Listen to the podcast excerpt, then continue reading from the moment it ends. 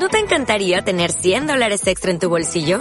Haz que un experto bilingüe de TurboTax declare tus impuestos para el 31 de marzo y obtén 100 dólares de vuelta al instante. Porque no importa cuáles hayan sido tus logros del año pasado, TurboTax hace que cuenten. Obtén 100 dólares de vuelta y tus impuestos con 100% de precisión. Solo con Intuit TurboTax. Debes declarar para el 31 de marzo. Crédito solo aplicable al costo de la presentación federal con TurboTax Full Service. Oferta sujeta a cambios o cancelación en cualquier momento.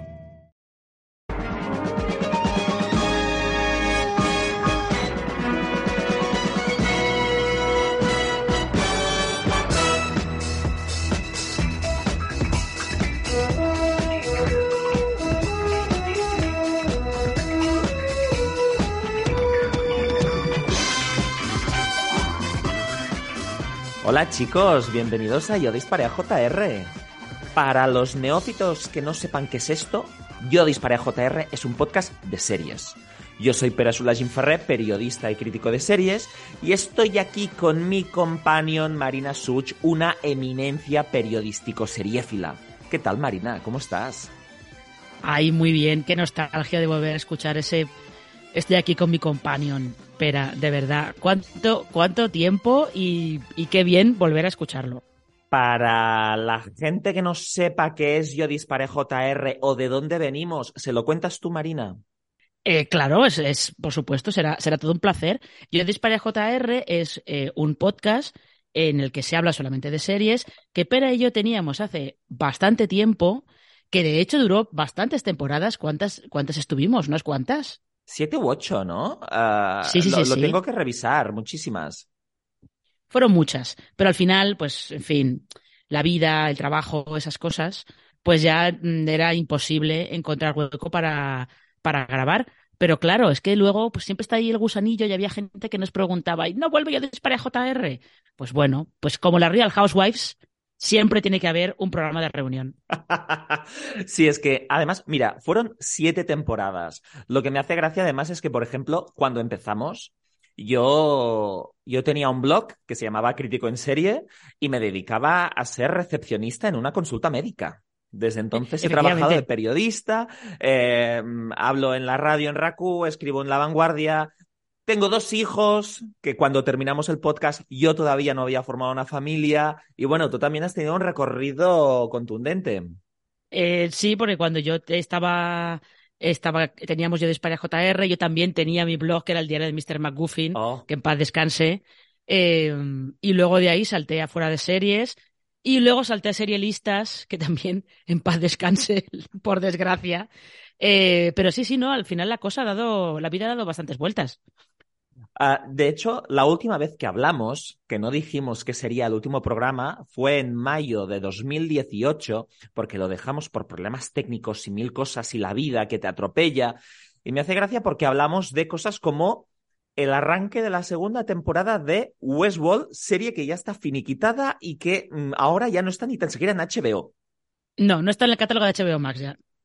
Hablamos del asesinato de Jenny Versace, que era una gran serie.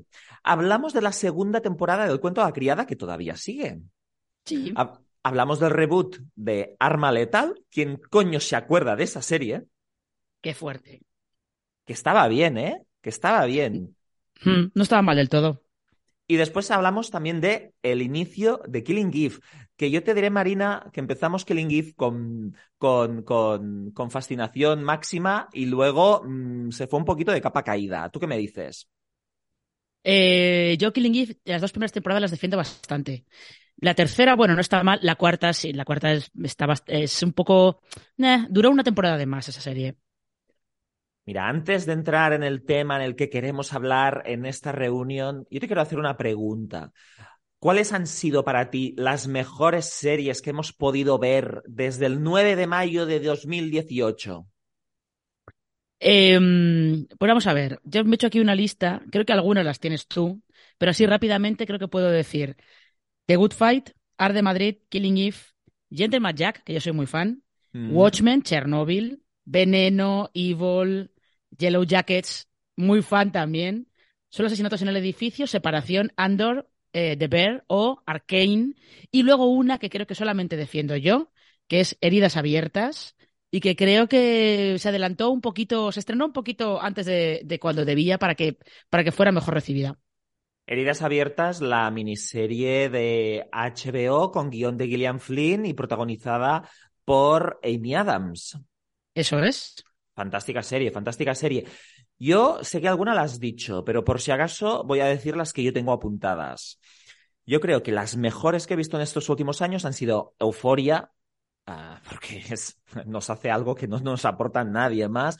He metido a Ted Lasso, a Solo Asesinatos en el Edificio, Perdiendo a Alice, que es una miniserie israelí que mucha gente no se acuerda de ella, está en Apple TV Plus y me parece un sexy thriller maravilloso. Y es que tampoco Bueno, tenemos es- muchos sexy thrillers. No, y además es una serie con unos, o sea, con un personaje protagonista central fascinante. Lo de esa señora es una cosa increíble. También he metido a Para toda la humanidad, Cardo, Arde Madrid, Pachinko, Somebody Somewhere, Veneno, evidentemente, Devs, que yo creo que es de las grandes ninguneadas del último lustro, um, o la mexicana Desenfrenadas de Netflix, Watchmen o La maldición de Hill House. Es una lista, me parece una lista muy buena. Es que hemos tenido buena televisión. O sea, a pesar de haber entrado en este bucle de 500, 600 series anuales, mmm, hemos tenido joyas. ¿La calidad crees que se ha resentido? Eh, no, yo creo que no. También te digo que eh, en- desde, desde mayo de 2018 lo que hemos visto es la llegada, por ejemplo, de Disney Plus, que ahí ha tenido un poco de todo, ha estrenado algunas series que estaban bien, que ha ido luego, pues, eh, básicamente engordando eh, el universo cinemático de Marvel. Y luego ha tenido algunas series de las suyas de Star Wars que han estado muy bien. The Mandalorian es un éxito. Andor creo que es la mejor de todas las que han, de todas las que han estrenado hasta ahora. Y luego es que sí que creo que se podría decir que Apple TV Plus lleva como un año y medio más o menos, que es que casi todo lo que estrenan eh, es un acierto. O sea, es verdad que luego la gente no le hace mucho caso, pero casi todo lo que estrenan es un acierto. Sí, porque hemos tenido Severance, que tú lo has mencionado, Separación. Y yo creo que, a ver, así, si vamos a hacer un poquito de balance de lo que ha acontecido estos años, me parece interesante que mientras HBO se ha diluido con la aparición de HBO Max, mm, todas las fusiones entre HBO, Warner Media, ahora Discovery, uh, Netflix ha aumentado mucho el, volumen de producción, pero no necesariamente ha aumentado el volumen de producción de series de calidad que quieran ser buenas de verdad. Creo que el mérito de Apple TV Plus es que su modelo de negocio es, uh, no intenta ser HBO. HBO tenía una, una, acordémonos, cuando empezó, su forma de diferenciarse era hacer dramas de prestigio, sobre todo con antihéroes de protagonistas, dirigidas a un público masculino, todas más o menos con la, la, misma cadencia, el mismo ritmo, perfiles de personajes similares, por lo menos en el formato dramático, Los Soprano, Deadwood, uh, Empire. Y en cambio, Apple TV Plus es como que no ha tenido una, un, un modelo de ficción. Mejor dicho, lo que ha hecho con series como The Morning Show, um, For All Mankind para toda la humanidad, Physical, um, la que decía de Perdiendo a Alice o Ted Lasso, es vamos a escuchar cualquier tipo de serie, no vamos a estar con una mueca de condescendencia con los proyectos que no tienen este perfil teóricamente adulto según el mundillo HBO y le han puesto la pasta, se han asegurado de que visualmente luzcan de puta madre y, y, es que están haciendo un surtido de series que no tienen nada que ver una con la otra. Sí, es que la principal ventaja que tienen es que tienen bastante variedad, y luego también yo creo que esto es una cosa que se está viendo mucho este año, que las plataformas de streaming están eh, recortando gastos porque, pues bueno, pues por diferentes coyunturas económicas y de sus historias con los inversores y cosas así. Eh, lo que se está viendo es que Apple TV Plus, como le pasa también a Amazon Prime Video y a Disney Plus, incluso en parte a HBO Max, eh, no dependen 100% del streaming para seguir adelante. Porque, en, a ver, todo el mundo tenemos la broma de que Apple TV Plus, o sea, Apple lanzó su servicio de streaming para vender iPads y Apple TVs, básicamente.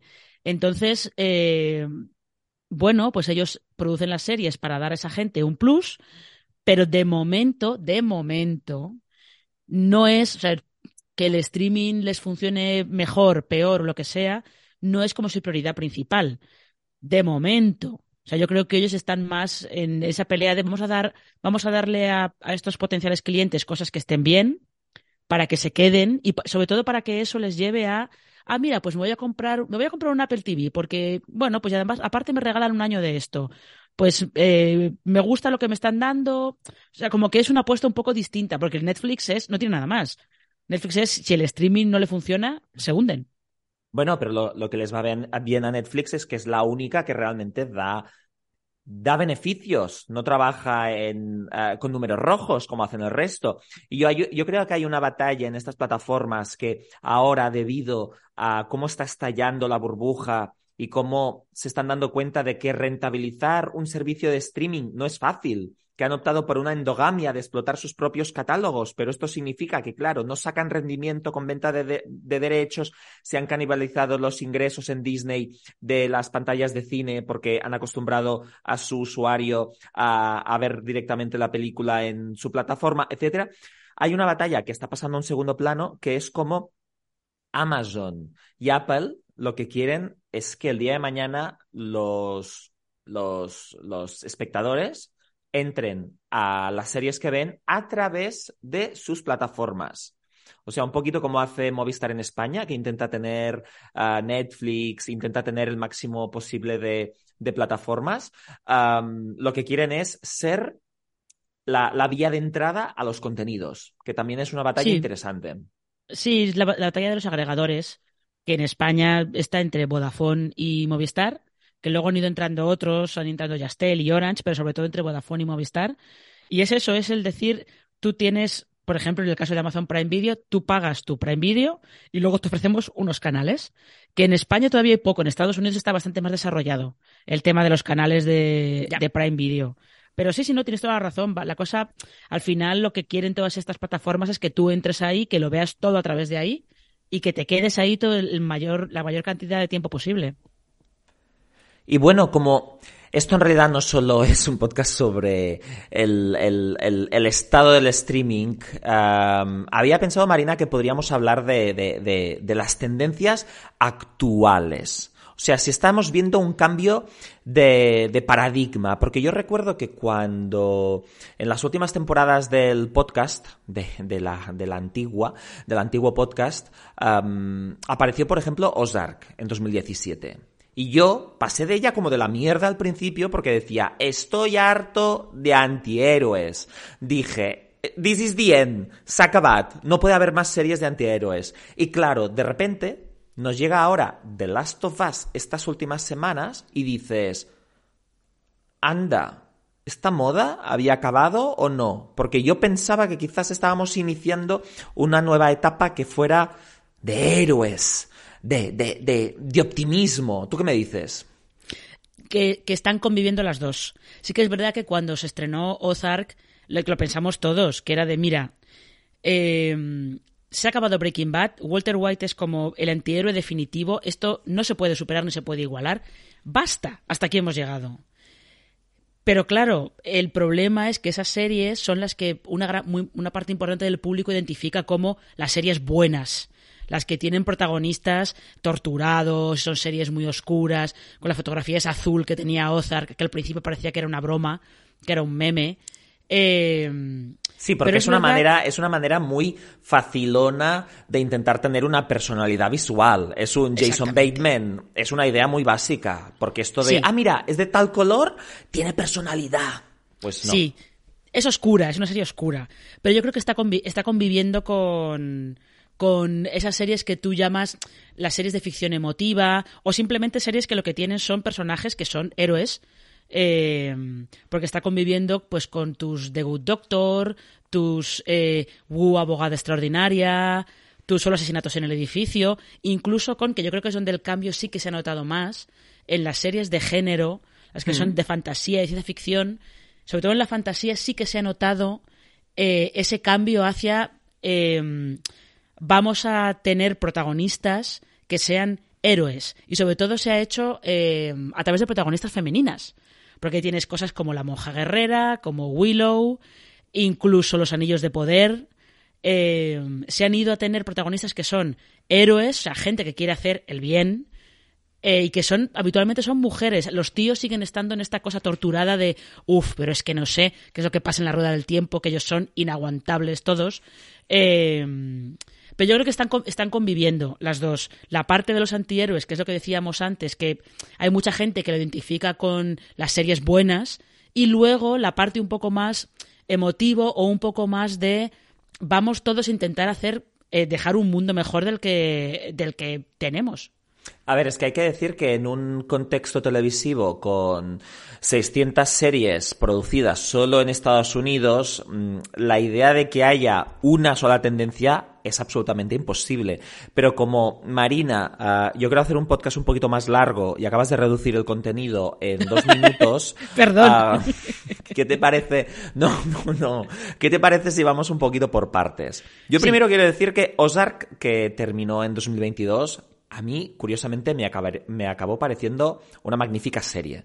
Ah, quiero decir, para la gente que piense que soy un hater porque he dicho antes que me importaba una mierda al principio, no. Me pareció una serie muy refrescante en cuanto a abrir el esquema del antihéroe a la antiheroína, porque al fin y al cabo el gran antihéroe de la serie acababa siendo Laura Linney y, acabaron siendo cuatro temporadas ah, fantásticas, que además yo creo que siempre supo mantener el nivel.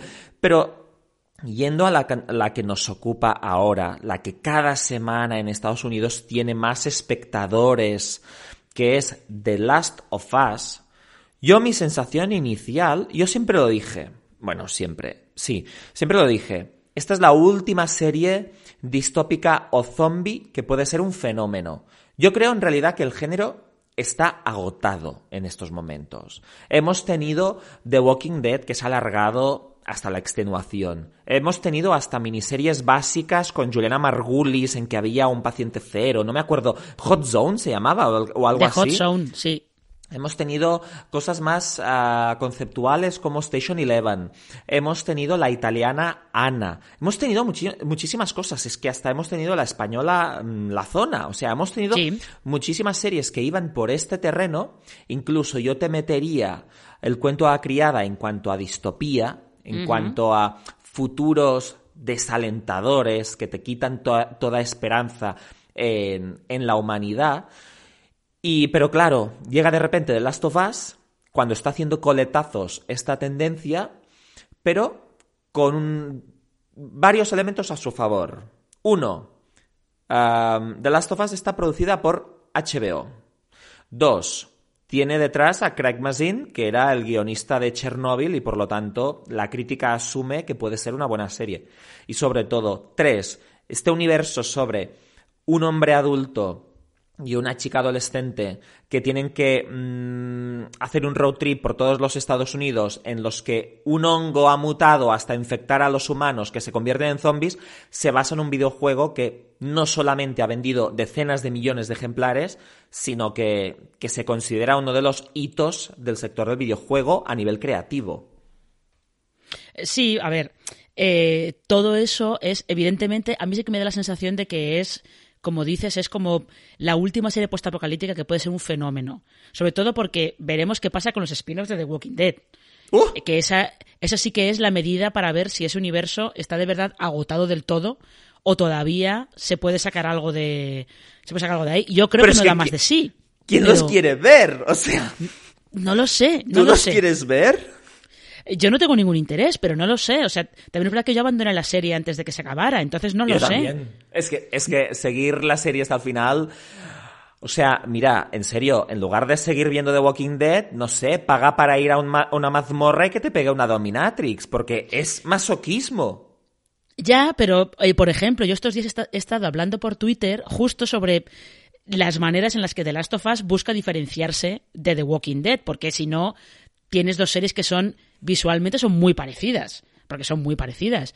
Eh, entonces, eh, The Last of Us busca diferenciarse más temáticamente, o hmm. según cómo trata algunos de los temas que las dos series eh, que las dos series acaban tocando, tipo, pues eso, las consecuencias de la violencia, hasta dónde puedes llegar para sobrevivir, todo eso, ¿no?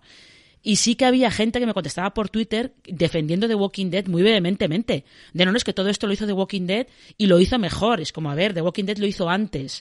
Mejor no lo tengo muy claro, porque también The No. Walking Dead eh, pasaba por encima de, de los temas. O sea, el tema que yo creo que le interesa de Last of Us, que también veremos cuando acabe la temporada si es así o no, que es eso de ver las consecuencias que tiene toda esta violencia, sobre todo en Ellie.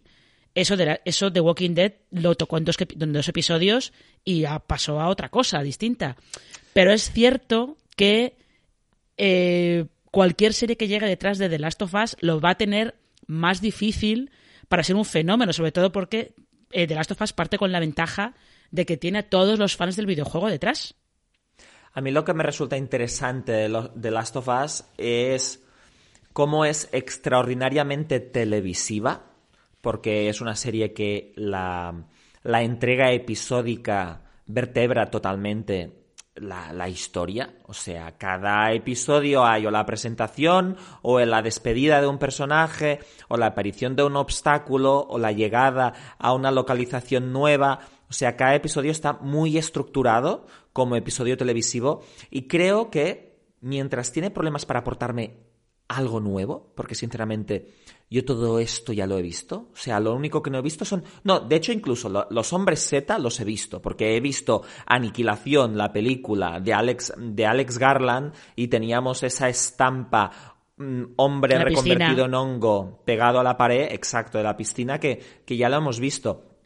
Pero lo único que te diré que me fascina, más allá de si te hacen ese episodio autoconclusivo, independiente, desconectado, con dos hombres homosexuales teniendo una relación romántica en el tercer episodio, es que no es tan nihilista como son normalmente esta clase de superproducciones. No tiene ese punto tan catastrofista porque al fin y al cabo lo que te vende es vivimos en una nueva realidad, estamos más o menos acostumbrados y lo que tenemos que recuperar es la esperanza incluso en este mundo tan catastrófico, que es lo que pide el personaje de Anna Torf en el segundo episodio, ah, o sea, Tess se, se lo pide al protagonista interpretado por Pedro Pascal. Y eso creo que es la clave que si buscamos algún elemento diferenciador de The Last of Us, está allí, en esa petición de, de estar esper- esperanzados y que no solo es de boquita, sino que se ve en la serie. Podría ser más oscura y no lo es. Hmm, Eso, es- eso es cierto, podría ser oscurísima y a veces es oscurísima, pero luego te deja un pequeño, siempre hay un pequeño resquicio para que entre por ahí, pues bueno, algo de esperanza, algo de, como que siempre hay alguna opción de que encuentres algo que te lleve a seguir viviendo. No es un poco como Estación 11, que sí que hacía una apuesta mucho más clara por eh, no basta con sobrevivir, o la frase esa que lleva la Sinfonía Ambulante, que es una frase que sacan de Star Trek Voyager, que es la supervivencia es insuficiente. De Estación 11 va más por ese lado, y yo creo que eh, ese, ahí sí que se nota ese cambio un poco, no sé si de tendencia, pero ese cambio que ha habido desde que se estrenó The Walking Dead en 2010, 2010, Dos- 2010 o 2011, por ahí. Que The Walking Dead era eh, totalmente nihilista, este mundo es un horror, y sin embargo Estación 11 sí que iba un poco más a... eh, iba un poco más a... eh, sí, pero vale, hay que sobrevivir, pero no a toda costa. Hace falta algo más que te ayude a vivir. Y yo creo que por ahí es por donde entra también este esto que estamos viendo ahora de la ficción más emotiva y de, de vamos a intentar vamos a intentar eh, que tengamos series más con buenos sentimientos y cosas así. Que a ver, yo creo que hay un elemento que es que estás hablando como si todo el mundo supiera que es eh, Estación 11, Station 11, y realmente yo creo que es una de las series tapadas en cuanto a Apocalipsis. Es una serie, para la gente que no lo sepa, es una serie de HBO Max, protagonizada por Mackenzie Davis, donde tenía un papel muy pequeñito, am, ay, ahora no me sa- Gael García Bernal, en el Sí. primer episodio, y que te mostraba básicamente como una gripe eh, mataba el 99% de, de la población, ¿no? Y después había como esos episodios más o menos desconectados que te iban mostrando esa realidad, la aparición como de sectas. Mm, ¿Cómo la describirías tú?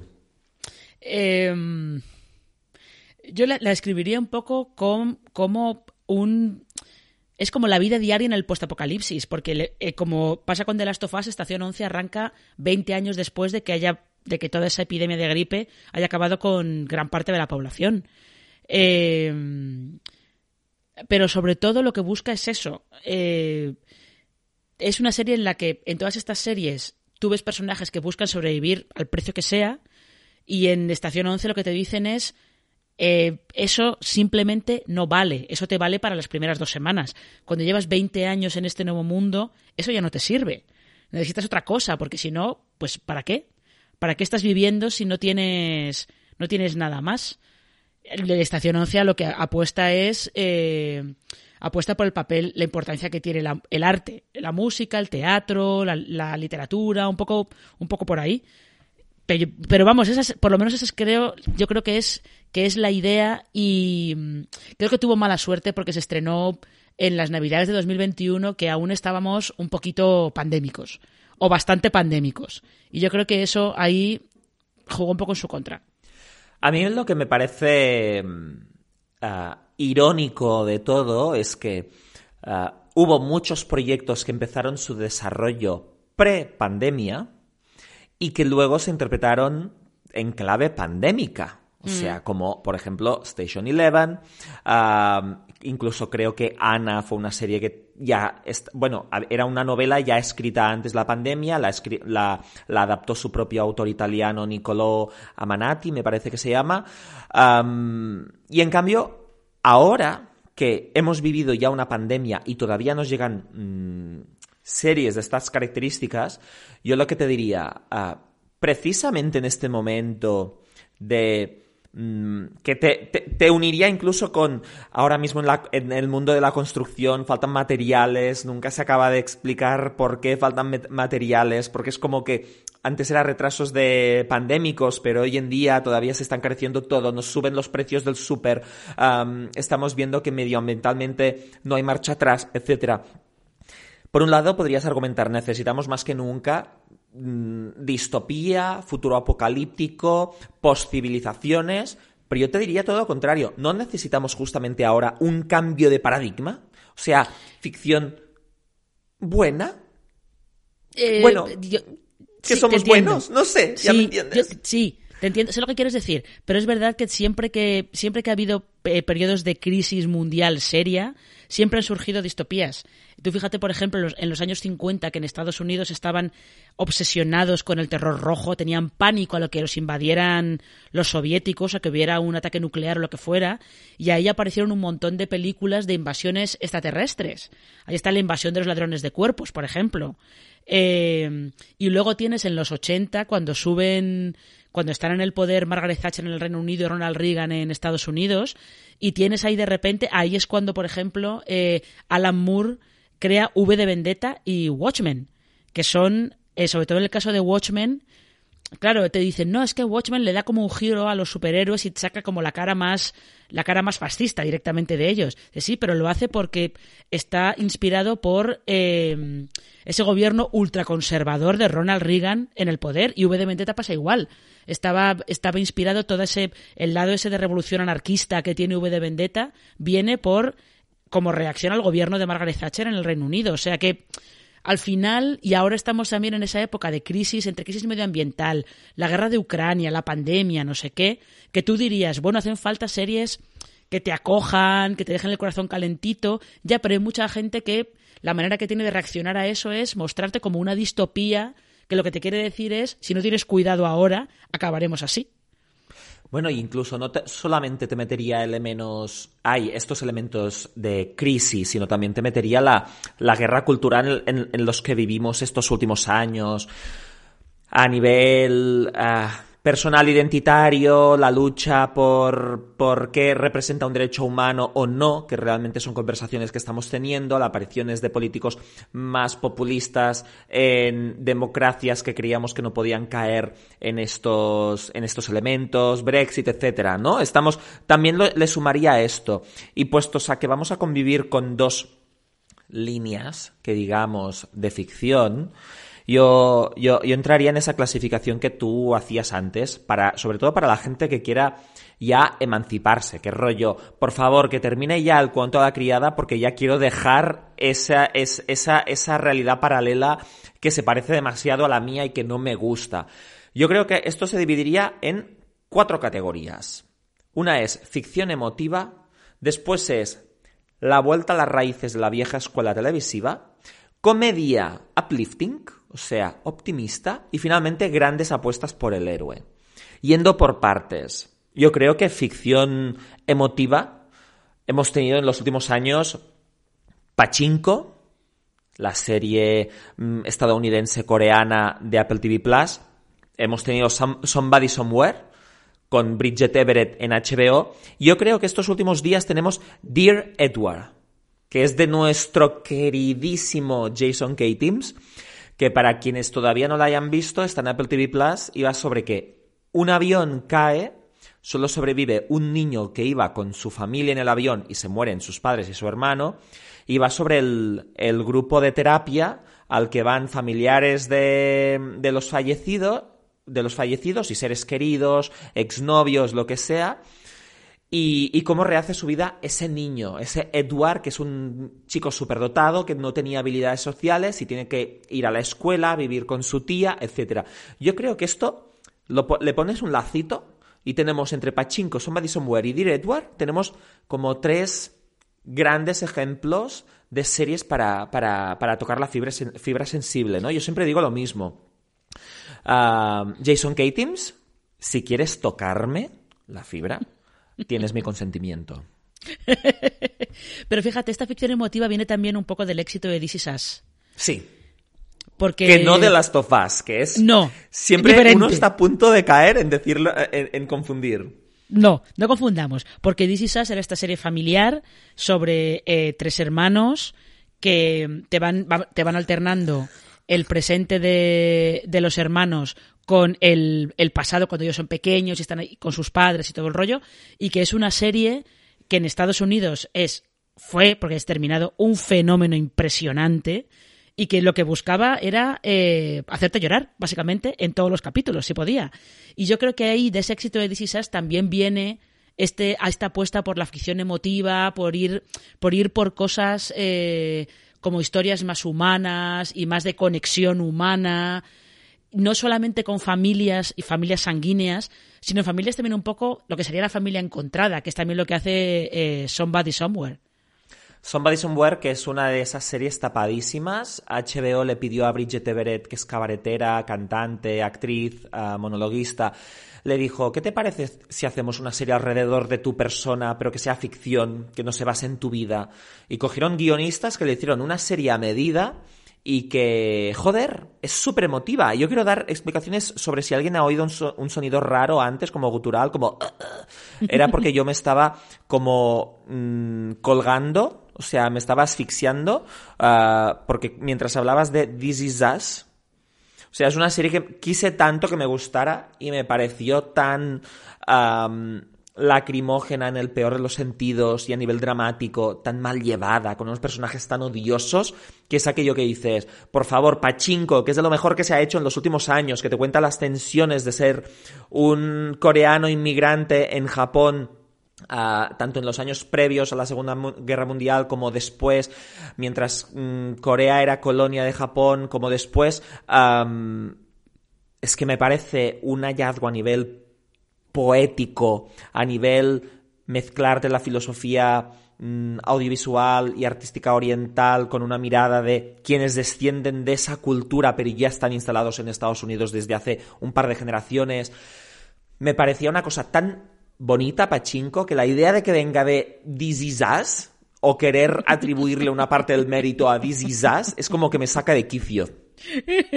Pero ya sabes tú que en Hollywood, si algo tiene éxito, todo el mundo intenta, intenta replicarlo.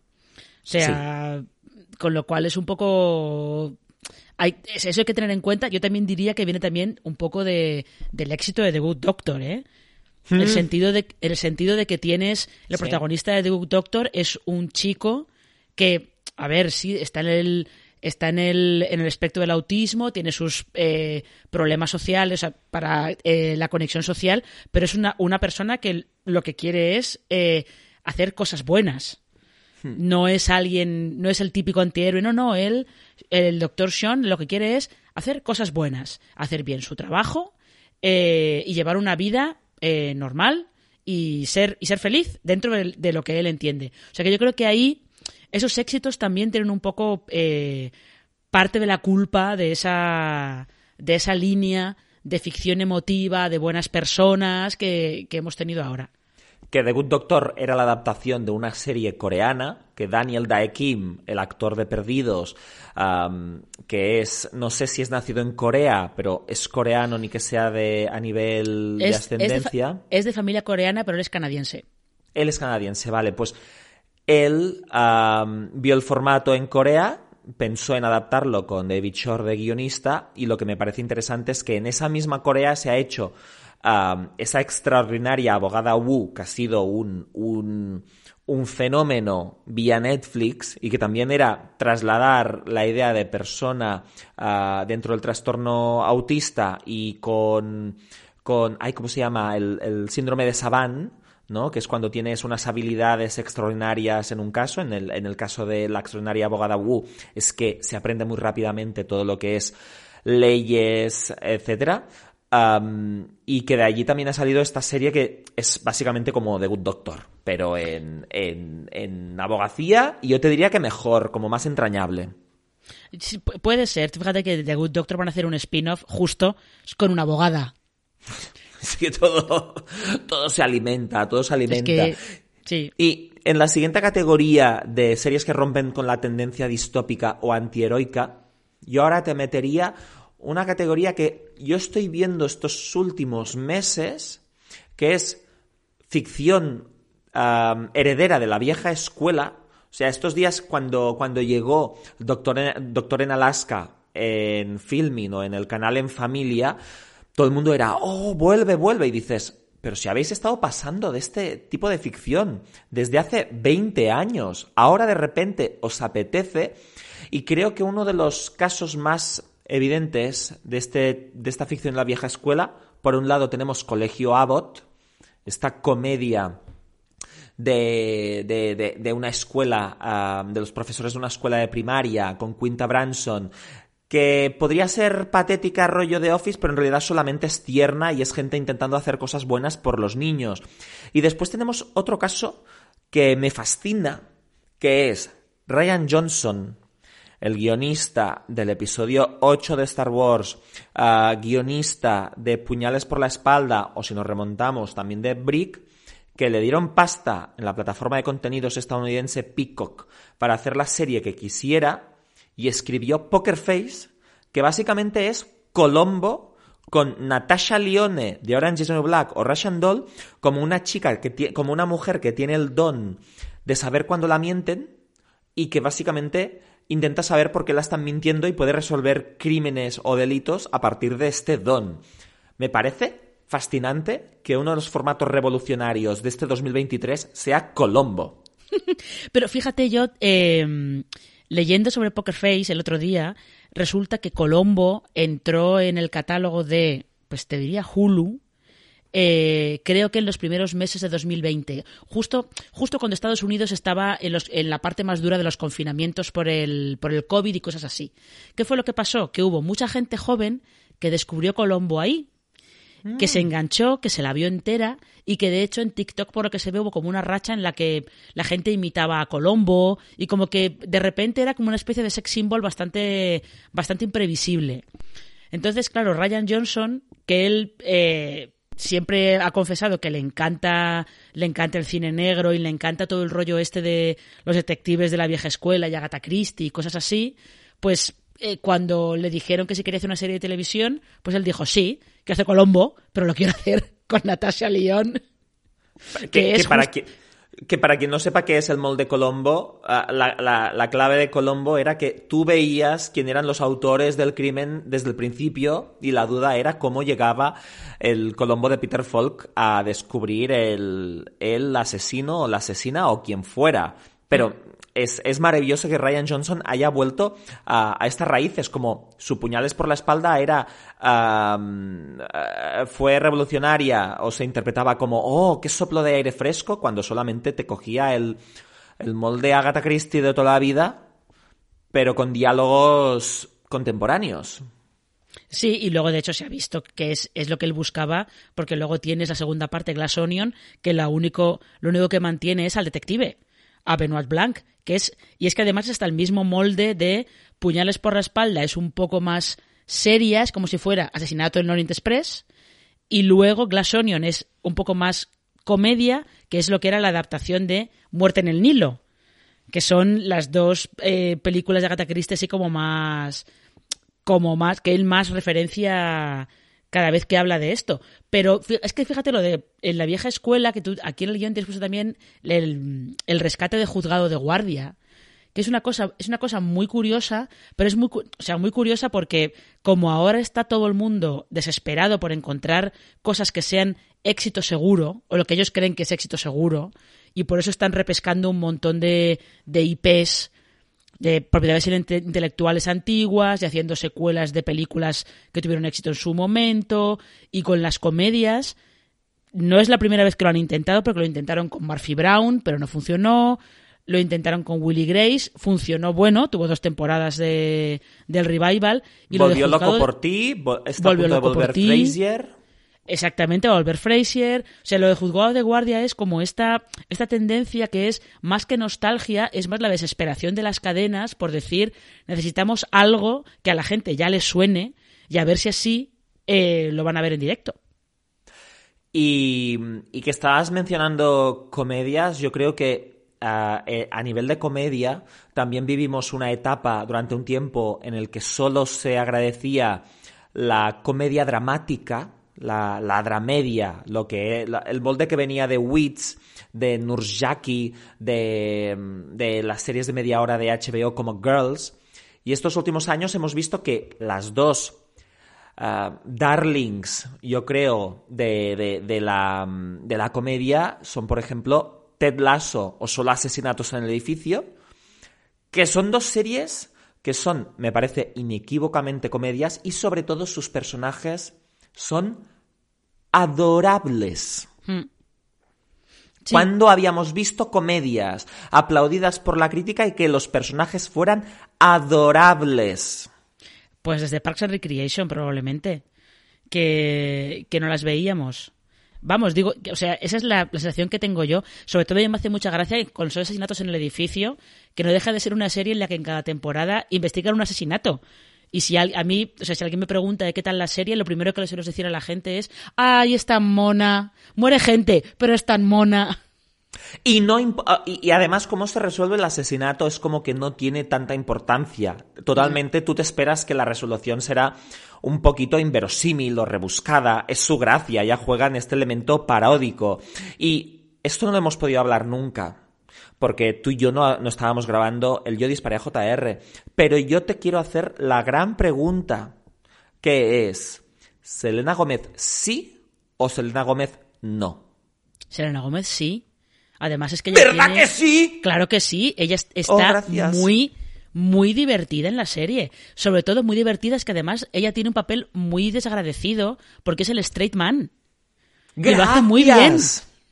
Lo hace muy bien, es que tiene que hacer este papel y la gente no, se, no se lo reconoce. O sea, ella tiene que ser el contrapeso a, a lo que son Steve Martin y sobre todo Martin Short, que por ejemplo ellos entran en, en elementos de slapstick y ella en cambio es la que reacciona a sus excentricidades. Es que, es que hay muchas veces que el chiste se vende por la reacción de ella. No por lo que hacen, no por lo que están haciendo ellos, sino por cómo ella reacciona a todas sus tonterías. Ahí es donde se vende el chiste. Gracias, es que yo, Selena Gómez, es...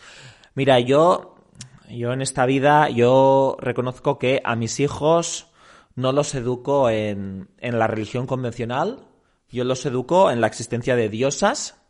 La número uno reconozco que es Taylor Swift, pero en el dos está Selena Gómez. Hombre, claro. Y me gusta ver más gente que forma parte de mi fe. Um, y luego yendo ya, porque tenemos que ir terminando, yo creo que también lo que ha sorprendido en cuanto a que nos podemos crear este paradigma alternativo a The Last of Us, a la distopía, etcétera, es que en los últimos años hemos tenido grandes apuestas a nivel monetario mm. con la aparición de series como Fundación, la adaptación de Isaac Asimov en Apple TV Plus, para toda la humanidad, que es historia alternativa espacial también en Apple TV Plus, o este Los Anillos de Poder de Amazon, la precuela de El Señor los Anillos, que demuestra no solamente que se confía en la idea de relatos épicos clásicos, donde tienes claro quién es el bueno y el malo, no solamente esto, que, que, que, se apueste por este estilo de ficción, sino que además se ponga pasta, porque aquí es cuando ves los movimientos a nivel industrial y la confianza o las ganas de que esta clase de proyectos salgan adelante. Hmm. También son proyectos que o pones pasta o directamente no los hagas. Porque hacer fundación, por ejemplo, sin dinero, es un poco de, pues mira, no la hagas, porque es que no te va a salir bien. Porque no te va a salir bien que, y al final, fíjate, con los, anillos de poder eh, es una, era bastante curioso ir viendo al mismo tiempo, porque coincidieron en emisión en el tiempo los anillos de poder y la Casa del Dragón, que es esta precuela también de Juego de Tronos, que la Casa del Dragón sigue también sigue también el mismo la misma línea de Juego de Tronos de eh, luchas por el poder y gente con triple, cuádruple y quíntuple agenda oculta y en los Anillos de Poder tienes eh, sí hay malos pero tienes unos héroes muy claros. Incluso el retrato que hacen de Galadriel, aunque tiene sus dudas y sus tal, ella es claramente una heroína, ¿es así? Es heroína, sí. Sí, sí, sí.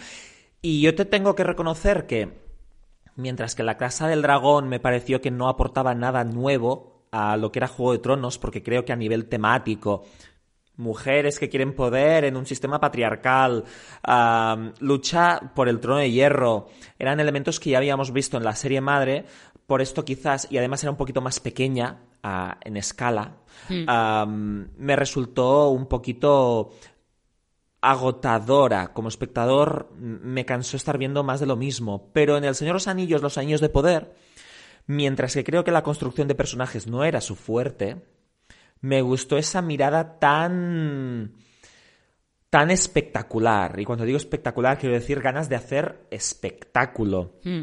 Como Bayona ah, insuflaba grandeza al universo de Tolkien. Ah, o, ese nivel de, epopeya clásica. ¿no? Que, que, que, echaba de menos y que quizás en televisión no habíamos acabado de ver hasta que llegó esta serie, porque lo que habíamos visto hasta ahora era la gran serie de televisión ah, tal, épica, pero pasada por el filtro de lo que considera la tele que es bueno, que es personajes que no acaban de ser buenos del todo. Sí, sí, los personajes que tienen, que tienen dobleces en el sentido de mm, te van a te van a apuñalar por la espalda en cuanto te des la vuelta.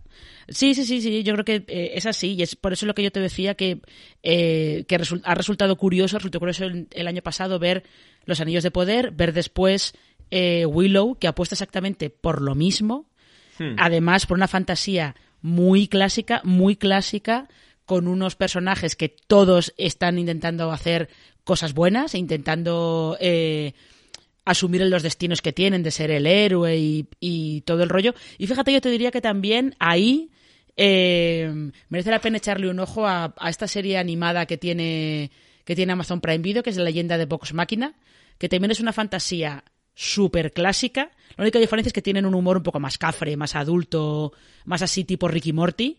Pero el tipo de fantasía que hacen es exactamente la misma fantasía súper clásica de juego de rol de dragones y mazmorras y también con unos personajes que son un poco patéticos porque es más comedia, pero que van buscando lo mismo también de nosotros no queremos ser, héroes, pero nos han puesto este, nos han dado este, este rol y vamos a intentar hacerlo lo mejor que podamos. Ay, Marina, me la anoto. Yo, yo, yo creo que a nivel de esto, yo, yo para acabar de, rematar este punto, mencionaría para toda humanidad que, ya la, ya la he mencionado, pero que es esa serie que empieza con que a la Luna quienes primeros llegan son los soviéticos y a partir de aquí se desata una historia alternativa en la que la carrera espacial se alarga, se va a la Luna, después ya incluso se va a Marte y que aunque tiene elementos en común con, con, al principio quizás con Mad Men, al retratarte una industria machista, como era la NASA, etcétera, al final acaba teniendo una, una mirada como idealista, no solo de los Estados Unidos, sino de la posibilidad de establecer alianzas diplomáticas inesperadas, ah, como esas personas, esos astronautas tienen muchos más principios quizás que los políticos a los que representan y que también a nivel visual en Apple TV Plus ah, luce de, de, putísima madre. O sea, a mí, a mí me parece que es una de esas series que me parece una, una maravilla que se esté emitiendo y que incluso podríamos relacionar con el éxito en 2022 de Top Gun Maverick o Avatar 2 en las salas de cine, que claro, de repente es, hoy estas series funcionan muy bien, pero es que es el aroma pre-siglo de siglo XX, ¿vale? Es aroma de finales del siglo XX. De, de, de, esa mentalidad clásica en cuanto a lo moral. También podrías decir que americanista. Sí, pero bueno, que podrías crear este tipo de ficción utilizando otros referentes geopolíticos y te podrían funcionar. O sea, no es una cuestión de, que te vendan necesariamente un valor, ah, unos valores ah, patrióticos americanos que no los podrías eliminar y te funcionarían igualmente las ficciones. Sí, sí, yo creo que sí. O sea, eh, básicamente es, es, eso. Y también es un poco es un poco también lo que estábamos comentando antes que al final estas ficciones que te ofrecen como unos héroes muy claros y un, que, tienen que hacer un camino muy claro también ayuda en estos momentos de crisis en los que hay incertidumbre no sabes qué va a pasar y tener estas cosas como muy claras eh, pues es algo que al final al público pues le tira bastante bueno, Marina, y después de este rollo que les hemos metido a nuestros oyentes, quizás es hora de terminar esta reunión. Sí, porque yo creo que mm, hay que, como dicen los yankees, no tienes que, como dicen ellos, eh, overstay your welcome. O sea, no tienes, no tienes que pasarte de, de, del momento, o mejor dicho, tienes que irte de la fiesta cuando está en lo más alto. ¿Y, qué le vamos a decir a nuestros oyentes? ¿Seremos los de Friends y ya no nos veréis nunca más el pelo juntos? ¿Seremos las chicas Gilmore y resulta que esto es una limited series? ¿O seremos Ley Orden o y Las Vegas y resulta que volvemos? ¿Qué quieres decirles a los oyentes? Mm, pues yo creo que les voy a decir lo mismo que decían eh, Susana y María en la llamada, que es lo hacemos y ya vemos. Exacto, mira, por si acaso, ah, nosotros os pediremos, por favor, uh, vuestro feedback, vuestros comentarios, que compartáis el podcast, porque lo hemos hecho con vocación de reunión, pero también con vocación de que ah, esas personas que nunca habían escuchado Yo disparé a JR, pues descubran este formato. Hacía mucho tiempo, es que además es curioso, porque Marina y yo dejamos el podcast por motivos técnicos, pero realmente nunca tuvimos problemas. O sea, no éramos Juliana Margulis y Archie Panjabi que se odiaban en The Good Wife y dejaron de hacer escenas juntos, juntas. Nosotros no éramos ese caso. Bueno, por lo mm. menos por mi parte, Marina. No, no, no, por, por favor. ¿Cómo, ¿Cómo osas? ¿Cómo osas? Y nada, por si acaso, por si acaso, ah, queremos vuestro feedback ya veremos si volvemos, como dice Marina, lo hacemos y ya vemos. Y nada, que quizás nos escuchamos o no aquí en Yo Dispare JR.